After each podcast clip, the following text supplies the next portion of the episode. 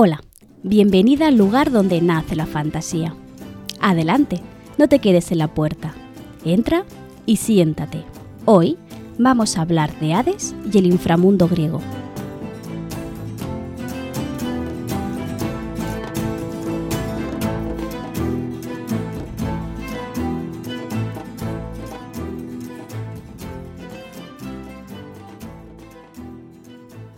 Durante toda la trayectoria del podcast hemos ido hablando de distintas divinidades y diferentes historias alrededor de los grandes dioses olímpicos. Estuvimos hablando sobre los primeros dioses y por tanto el origen del mundo, de su descendencia y cómo cayó sobre ellos ¿no? una terrible maldición que solo consiguió vencer el mismísimo Zeus, el que se convertiría después en el rey de los dioses olímpicos. Poco a poco hemos ido viendo qué sucedía con cada uno de sus hermanos y de sus hermanas, quiénes eran, cuán importantes eran para no solo el panteón y la mitología, sino incluso para la vida diaria de los griegos de antaño. Y los hemos visto a todos, excepto a uno. Hades, el dios que los griegos llamaban el invisible. Se nos ha quedado para el último lugar. Pero no por ello es el menos importante, sino todo al contrario. Este capítulo del podcast pretendía yo englobar toda la historia del inframundo griego, no solo los dioses reyes, ¿no? soberanos de este territorio, sino incluso algunas pinceladas de las historias sobre los héroes que pisaban este territorio. Pero me iba a quedar algo demasiado largo, así que vamos a tener dos capítulos sobre el inframundo griego. En este primero vamos a presentar a Hades, vamos a hablar sobre físicamente dónde se encontraba y cómo era el inframundo griego. E incluso vamos a ponernos un poco metafísicas y vamos a ir hablando sobre cómo se entendía el alma humana según la mitología griega. Y te voy a explicar cómo conseguían las almas traspasar el más allá. E incluso también te diré que no todas conseguían hacerlo. Así que tenemos, la verdad, por delante un capítulo que va a ser bastante intenso y que seguramente pueda plantearte más de una pregunta a nivel metafísico. El primero del que cabe hablar va a ser Hades, que ya seguro que lo conoces como el dios del inframundo. Como ya sabes de capítulos anteriores, Zeus, junto a sus cinco hermanos, vencieron a su padre Cronos se convirtieron en los dueños ¿no? del universo y de la Tierra. Como ya te expliqué en aquel capítulo pasado, entre los varones, únicamente los varones, se repartieron el gobierno del mundo. Zeus se quedó el cielo y la tierra, Poseidón los mares y los océanos y Hades, como bien sabes, el inframundo. A diferencia del resto de dioses olímpicos, Hades vivió apartado de los asuntos de los vivos. Como soberano de los muertos era descrito como una divinidad grave y lúgubre, tanto en su carácter como en sus funciones. Más que un personaje segador de vida o recolector de las almas humanas, era entendido como un casi casi como un carcelero.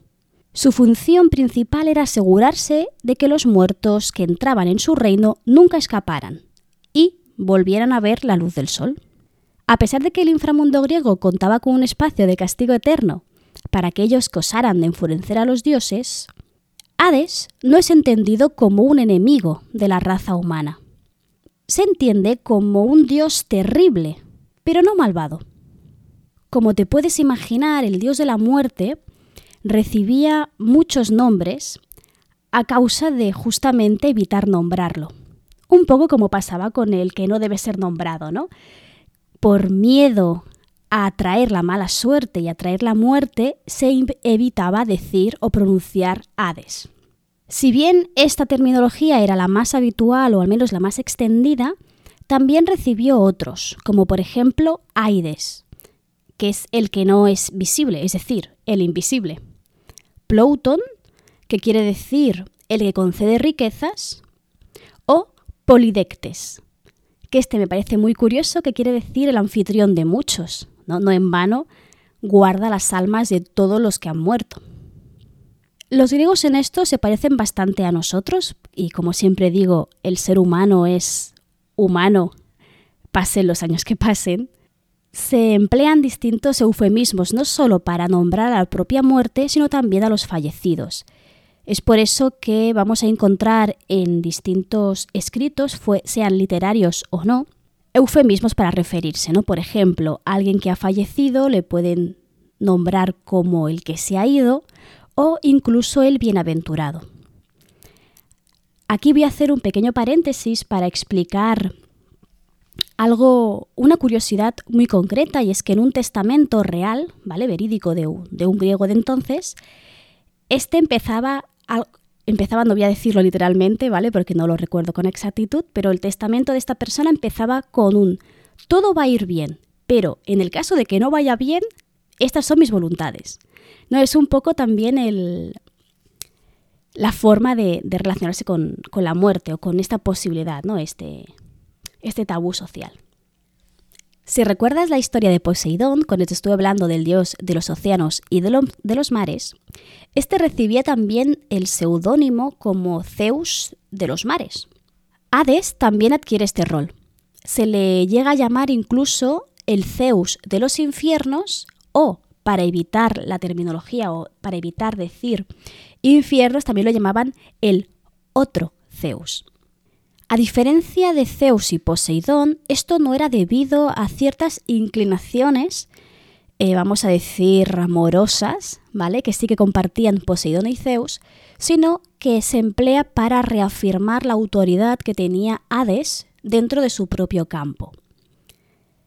Aquí han habido muchos estudios y muchas interpretaciones, pero tienes que tener muy en cuenta que Zeus es un dios, bueno, no es un dios, es el dios de la autoridad, es el rey quien impone orden en la mayoría de mitos, excepto los casos que precisamente deshace el orden, ¿no? Pero es el dios que impone siempre el orden. De esta forma, Poseidón y Hades son otras caras de la misma moneda. Poseidón es un dios mucho más salvaje, que se mueve mucho más por los impulsos más primarios, además de estar relacionado con el agua y con el mar, mientras que Hades va a ser eh, la autoridad por lo que se refiere al mundo de los muertos. Y vamos a ver, esto ya pasará a, lo pasaremos a ver en el siguiente capítulo, que em, van a ser muchos los dioses eh, y héroes, principalmente héroes, que van a intentar quebrar la autoridad de Hades en el inframundo. Pero eso ya es otra historia que te contaré en el siguiente capítulo. Si recuerdas uno de los capítulos anteriores en el que te expliqué el rapto de Perséfone, Hades compartirá trono, funciones y deberes con su esposa Perséfone. Y esto insisto muchísimo, porque es una de las pocas parejas, bueno, en este caso matrimonio, en el que la mujer realmente tiene un papel importante en el devenir del reino de su marido.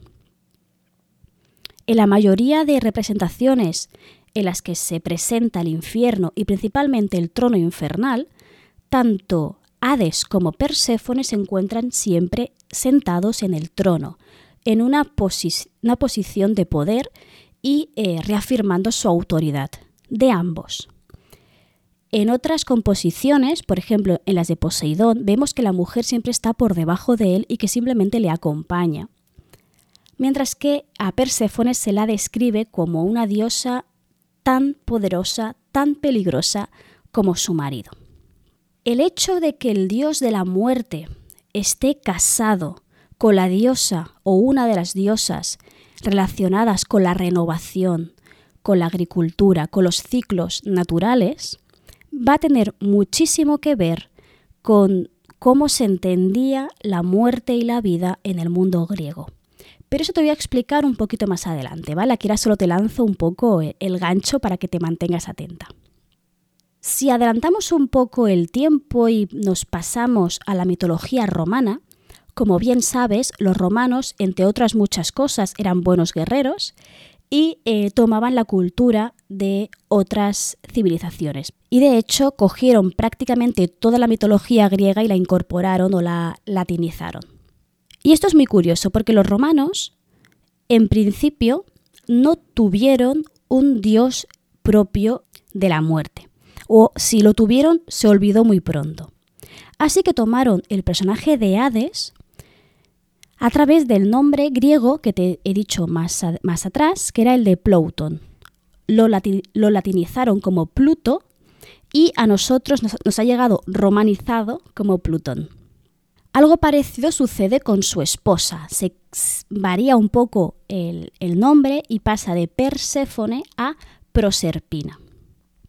Además, y esto es una curiosidad que a mí me sorprendió bastante cuando lo descubrí la primera vez, es que em, tomaron uno de los nombres de Hades y lo tradujeron como Dis, que es la forma contraída de la palabra latina dives, que quiere decir riqueza. Y claro, puedes preguntarte, ¿por qué llaman riqueza ¿no? al dios de la muerte? Bien, como veremos ahora a continuación, el inframundo siempre o casi siempre es imaginado, tal y como indica su nombre, como un submundo que está bajo tierra. Por eso se entendía y con mucha lógica que era Hades quien ofrecía ciertos regalos a los mortales como piedras preciosas o que incluso ayudaba a la fertilización de los cultivos. Lo que no es de extrañar teniendo en cuenta quién es su mujer, ya que Perséfone ¿no?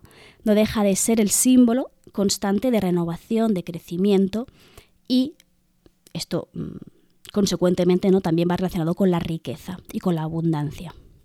Curiosidad también interesante a tener en cuenta es que la cornucopia, que es el símbolo de eh, abundancia eh, griego no solo era propio de Demeter, sino que también lo era de Hades. Y aquí empezamos a ver las relaciones muy íntimas que habían entre estos dos dioses que en principio parecen contrarios, porque no dejan de estar confrontados, ¿no? tanto Hades como Demeter.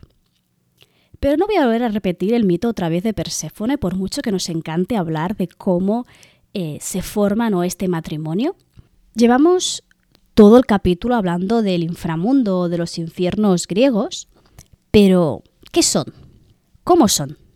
¿O cómo se los imaginaban los griegos? Antes de continuar, vamos a aclarar un poco la nomenclatura a la hora de, referirnos a este espacio. Te encontrarás en muchas fuentes bibliográficas, sean originales o sean eh, gente explicando la mitología griega, que también se refieren al mundo de los muertos con la palabra Hades.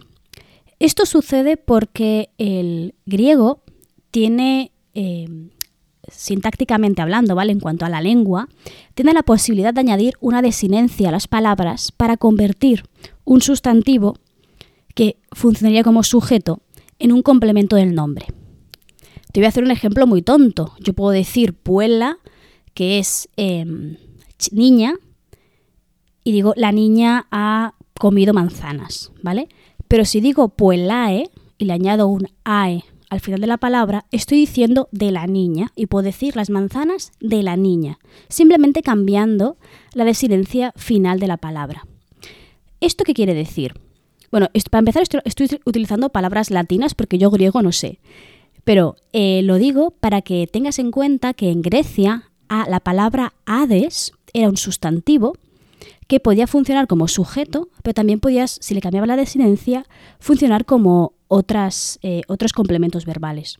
De esta forma, Hades, usado como genitivo, quiere decir el reino de Hades. Es por eso que en posteriores traducciones y transcripciones de textos originales nos referimos como Hades tanto al dios como al territorio que rige. Pero para no liarnos, yo voy a hacer referencia a esta residencia de los muertos como inframundo o como infierno, o mejor, infiernos. A pesar del nombre de infierno, por favor no lo asemejes al infierno cristiano, ¿vale? Porque no tiene nada que ver. Para empezar, no existe el cielo como tal, sino que todas las almas, sean buenas o malas, van a parar al, infierno griego y normalmente no eh, hay castigos, pero de eso hablaremos a continuación. Como te he dicho antes, normalmente, de forma bastante extendida, se entiende que el inframundo, como indica el nombre, está bajo tierra. Aunque es cierto que en algunas eh, versiones, por ejemplo en la misma Odisea de Homero, se habla del inframundo como un lugar que se sitúa en los confines occidentales, allá donde el Sol, entre otros cuerpos celestes, descienden. No deja de ser una metáfora bastante interesante sobre el fin y la muerte, ¿no? El Sol cae, muere y allí es donde está también el, el mundo de los muertos. Sin embargo, estas dos visiones suelen encontrar un punto intermedio conciliador en, el imaginario colectivo. En la mayoría de epopeyas o historias antiguas, cuando relatan la muerte de un personaje, se explica de forma muy específica que el alma del muerto se desvanece bajo tierra y la forma que adopta es muy semejante al vapor o incluso al humo. Ya más adelante te explicaré de forma más detenida cómo es el viaje de los muertos y por qué caminos podían surcar eh, este inframundo. Si bien es cierto que de forma general se entendía que las, que las almas podían bajar o descender al infierno sin necesidad de otra vía, puesto que el alma se entiende como algo prácticamente incorpóreo, que de forma casi automática, ¿no? O casi eh, llevada por una intuición que no puede desobedecer, ¿no? Viaja y baja hasta el inframundo. Sin embargo, sí que existen ciertos pasajes a través de los cuales algunos héroes y dioses consiguen viajar y traspasar un límite que no debería traspasar alguien corpóreo. De esta forma, en varios cuentos, leyendas o historias, nos encontramos con cuevas, grietas o incluso lagos que sirven como comunicación ¿no? entre el infierno, el inframundo y el mundo terrenal.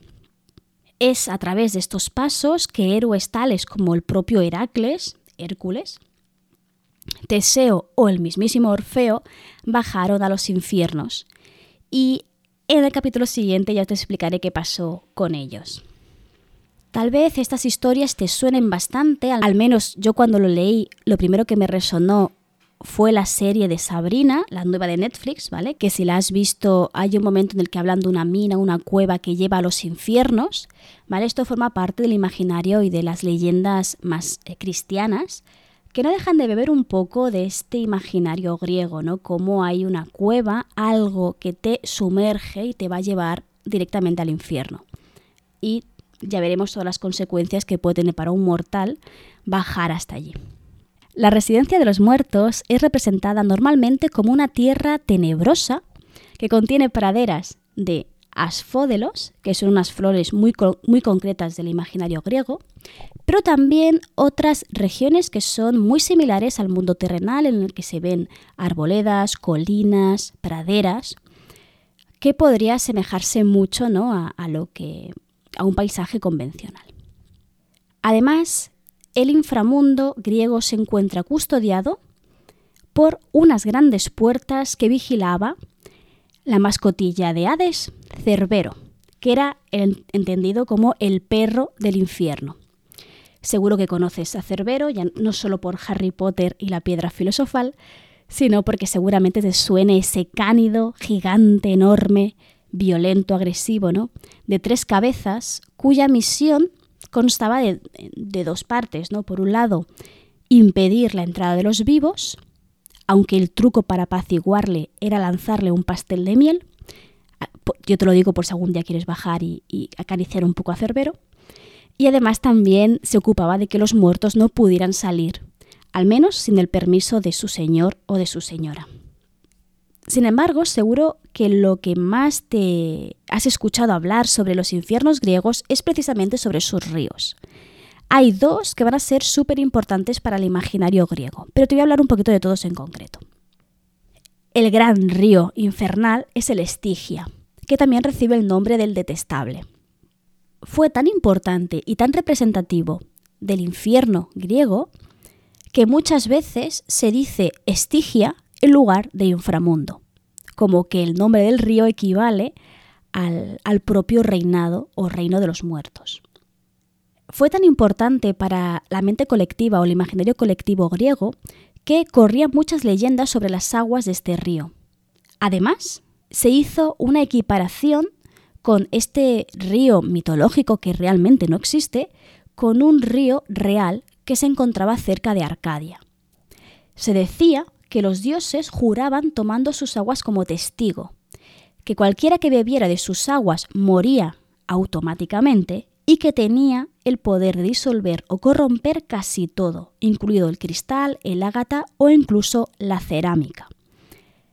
Tanto es el poder de este río y tan importante fue en el imaginario griego que una leyenda cuenta que Alejandro Magno fue envenenado con agua de la Estigia. Como te puedes imaginar, acercarse a la Estigia estando vivo es muy peligroso. De hecho, si recuerdas el capítulo anterior, el que hice especial de San Valentín, una de las pruebas de psique fue precisamente buscar agua de la estigia. Y ahora puedes entender por qué fue una prueba muy malvada por parte de Afrodita y el peligro al que se acercaba Psique si quería convencer a, a su suegra de que era digna de su hijo. Pero bueno, sigamos con los ríos. ¿Qué otros ríos hay? Tenemos el Aqueronte, que también se llama el afligido. Este también tiene una correspondencia con el mundo terrenal y poseía un oráculo cerca, cerca de él, ¿vale? Como si estas, las aguas del Aqueronte te permitieran ver el futuro y ofrecer designios ¿no? a los mortales. Otro de los ríos fue el Cocito, que también fue llamado el río, el río de la alimentación, y el cuarto fue uno llamado, un nombre un poco complicado, que es Pidi Flegetone o solo Flegetone, que quiere decir el ardiente. Pero aquí tenemos que tener mucho cuidado porque el imaginario cristiano nos hace creer que se trata de los fuegos del infierno que son tan típicos ¿no? del cristianismo. Este río recibía este nombre no tanto por este supuesto fuego del castigo, sino porque hace referencia a las llamas de la pira funeraria. Como veremos a continuación, la mayoría de griegos fueron incinerados al morir. Por tanto, la pira era un elemento muy importante dentro de, de la muerte de las personas. Ya por último tenemos el último río que va a ser bastante importante para entender la muerte, era el Leteo, también llamado el río del olvido. Este es un río que se agregó a la, mitología de forma posterior y que se encuentra primeramente mencionado en la retórica de Platón. ¿vale? Si no conoces a Platón, fue un filósofo griego muy importante, que fue muy importante también para el cristianismo y que de hecho es la base de la filosofía occidental. Según el mismo Platón, se explicaba que las almas, al llegar al inframundo, bebían de leteo y olvidaban sus vidas pasadas. Si no conoces la filosofía de Platón, este escritor creía que toda alma se reencarnaba, porque la vida era la forma de perfeccionar el alma. Cuantas más vidas vivías y más aprendías, cada vez eras más perfecto hasta que llegaba el momento en el que no volvías, porque ya eras lo suficientemente ideal. Según Platón, este río explicaría por qué no tenemos recuerdos de nuestras vidas anteriores, porque se supone que al llegar al inframundo bebemos estas aguas que hace que nos olvidemos de la vida que hemos vivido. Otra curiosidad muy curiosa. En varias tumbas se han encontrado instrucciones escritas para eh, recordarle al muerto, al alma, que no bebiera esas aguas, para que de esta forma esta alma, cuando volviera a nacer, recordara su vida pasada y fuera mucho más sabia. Además, añadimos más cosas. Al igual que pasaba tanto con el Aqueronte como con el Estigia, el Eteo también tenía su correspondencia eh, con varios, de hecho no solo uno, sino con varios ríos del mundo terrenal. Encontramos varios textos escritos no líricos, o sea, no poéticos ni, literarios, me refiero, en los que recuerdan a las personas, no a los griegos, que no beban de esas aguas porque si lo hacen olvidarán todos sus recuerdos. Lo que resulta muy, la verdad, muy curioso. Visto cómo era el inframundo o los infiernos, vamos a hablar un poquito sobre qué sucedía cuando una persona moría. Es decir, cuál era mi viaje hasta mi lugar de residencia en el inframundo.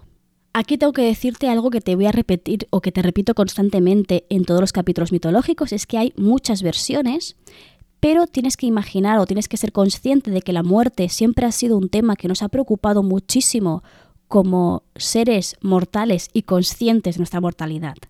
Por lo tanto, vamos a encontrar un montón de historias o de explicaciones que se sobrescriben la una a la otra. La primera versión, la más antigua, es también la más simple y explica que cuando alguien muere, su alma en forma de vapor o de humo se filtra hasta el infierno y ya está, y ahí se queda. El resto, sin embargo, son un poquito más complicadas y ofrece un juego bastante interesante en el que también aparecen otras, otros dioses y otros mm, no mortales o otros inmortales. Así, una cosa que se me ha olvidado decirte. Mm, lo que es muy interesante porque encontramos varios reproches de personajes ¿no? dentro de, la literatura griega, y es que para que un alma pudiera viajar hasta el inframundo, tenía que estar eh, o bien enterrada o haber hecho algún tipo de ceremonia funeraria en su honor. Porque si no, no podían cruzar el límite entre, el, entre la tierra de los vivos y la tierra de los muertos, sino que quedaba una especie de limbo. El momento en que esta alma cumple con este requisito es cuando se inicia su viaje, ya sea en forma, como, hemos visto, de humo o las siguientes. Con el paso de los siglos y de los años vamos viendo que se van creando personajes inmortales que tienen el, papel de psicopompos.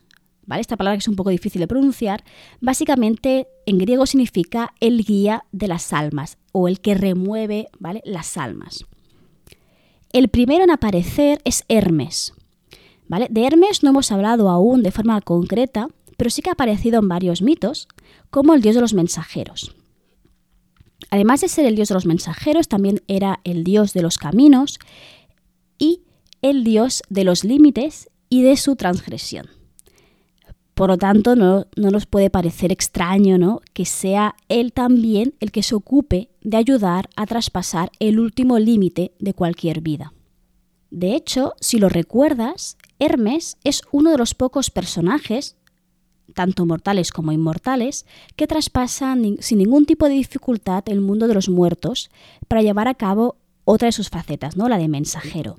Si recuerdas el mito del rapto de Perséfone, cuando Demeter deja de cumplir su función cuidando la naturaleza y todo se convierte en un invierno que parece eh, infinito, Zeus lo envía a él al infierno para hablar con Hades para que le devuelva Perséfone a su madre. Vemos por tanto como Hermes es capaz de cruzar este límite sin que haya consecuencias para él. Va a ser uno de los pocos privilegiados en hacer esto.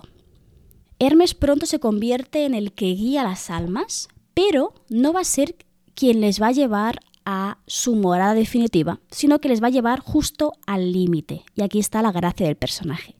Los deja frente a Caronte, el barquero. Ya lo conoces, ese barquero que va a llevar las almas a través del río, que normalmente o es el Estigia o es el Aqueronte, depende de la versión.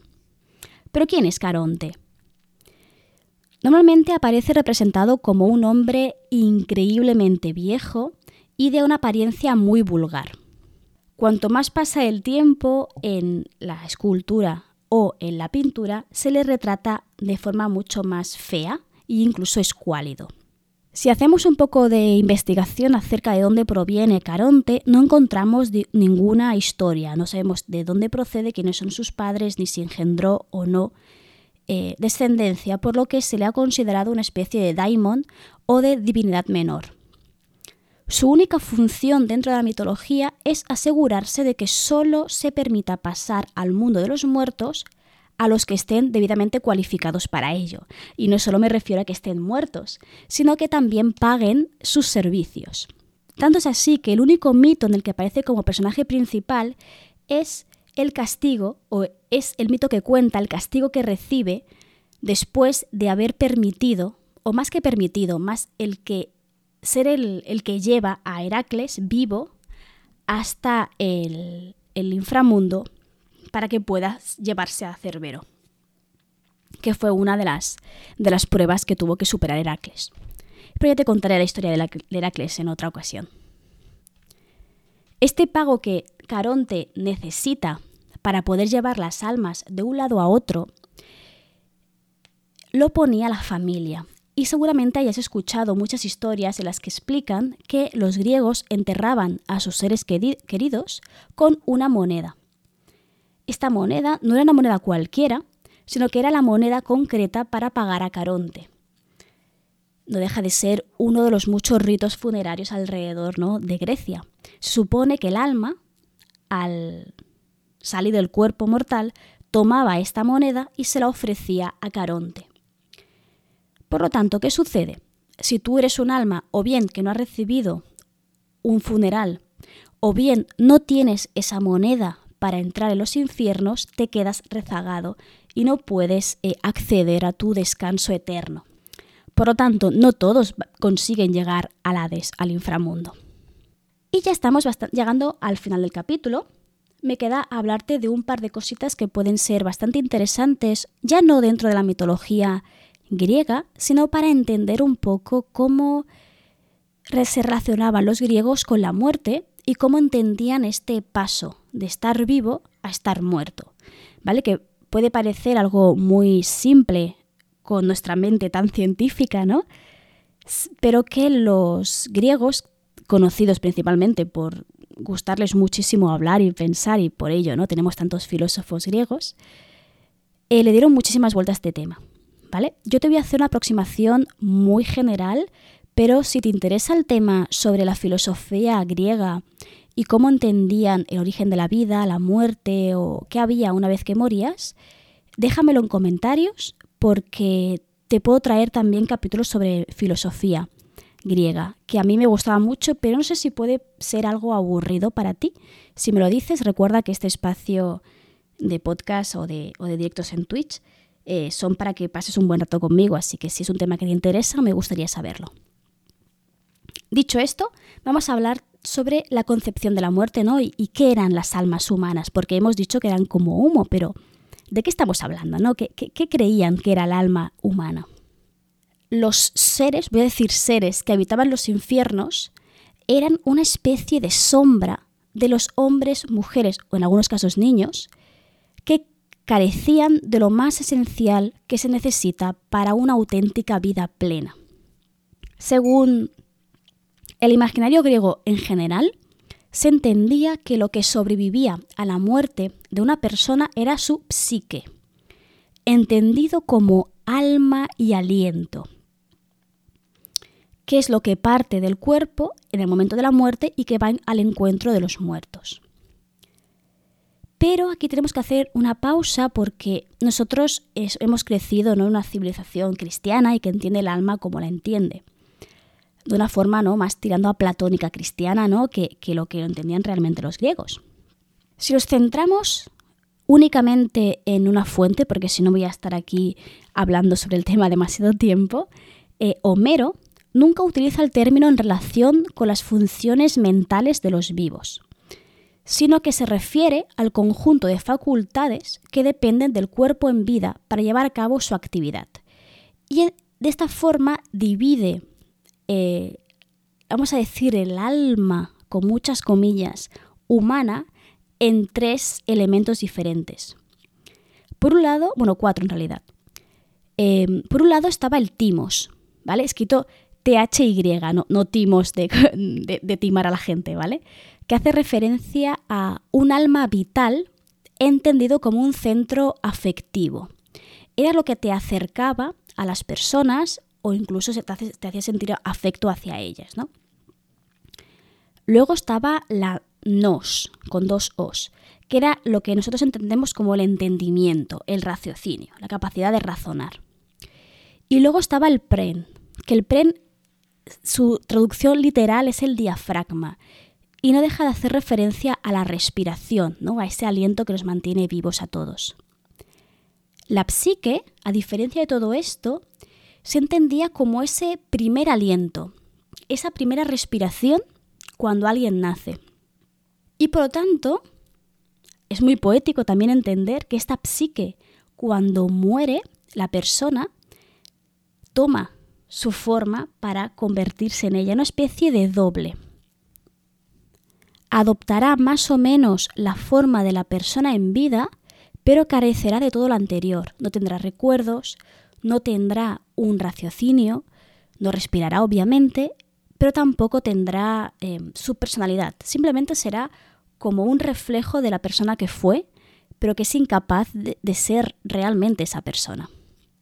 Y eso será muy importante cuando luego veamos mitos en los que héroes o heroínas viajan a los infiernos para recuperar a alguien muerto. Porque lo que están recuperando no es la persona, solo es su psique. Y es esto, la psique es un reflejo, una sombra. Sobre si estas sombras son más o menos conscientes, si estas sombras son otras personas o otras conciencias, o si tienen conciencia, no es demasiado coherente. Dentro del propio Homero o de la lírica homérica encontramos muchos ejemplos que no nos dejan claro cómo se entendían estas criaturas, vamos a llamarlas así. En algunos casos se, retratan como seres que no tienen ningún tipo de inteligencia, mientras que en otros sí que vemos que actúan o incluso hablan con algunos personajes, que son capaces incluso de reconocer a la otra persona o recordar lo que les sucedió en vida. De forma general se ha llegado al acuerdo de que estos seres tienen, sí, pequeños atisbos de inteligencia y que serán capaces de recordar los grandes hitos de la persona que fueron, pero que no son para nada comparables a lo que sería hablar con un ser humano vivo de verdad sino que lo que conservan es una especie de sombra de la conciencia atenuada que, ¿no? tuvieron en vida. Pero al mismo tiempo son criaturas capaces de formar una sociedad, porque recuerda que el Hades se entiende como su hogar, y que además se pueden comunicar no solo entre ellas, sino con las personas vivas que vienen a verlos, los, las pocas que vienen, o directamente con los propios dioses. Como, puedes ver, es un tema que es muy complejo de analizar y que habrán tantas versiones como filósofos, ideologías eh, puedan haber, que son muchas. Pero esta suele ser la extendida por lo que se refiere a las epopeyas y a las historias mitológicas de las que solemos hablar habitualmente. Si te lo que te he dicho, si te gustaría hablar sobre qué entendían los griegos reales, no los mitológicos, sobre la muerte, podríamos dedicar un capítulo sobre filosofía griega. Pero eso lo dejo a tu, a tu elección y a, tu disposición si quieres. Déjamelo en comentarios, por Twitter o por donde quieras. Ya para acabar te voy a explicar eh, cómo se celebraba o se honraba la muerte en Grecia. ¿Qué sucedía no tanto con el alma que se ha muerto, sino con las personas que quedaban vivas detrás de esa persona o directamente el cuerpo de la persona que ha fallecido pasaban por una serie de rituales que solían llevar a cabo de, forma bastante eh, pautada. Una vez que el cuerpo o que la persona moría, su cuerpo era lavado, cubierto de ungüentos y vestido por las mujeres de la casa. Es una de las funciones que tenía, que tenía la mujer griega dentro de lo poco que podía hacer dentro de la cultura griega, pero eso ya hemos hablado en otras ocasiones de eso. Con este primer lavado y, cuidado del cuerpo se llevaba a cabo el primer rito funerario que era la prótesis.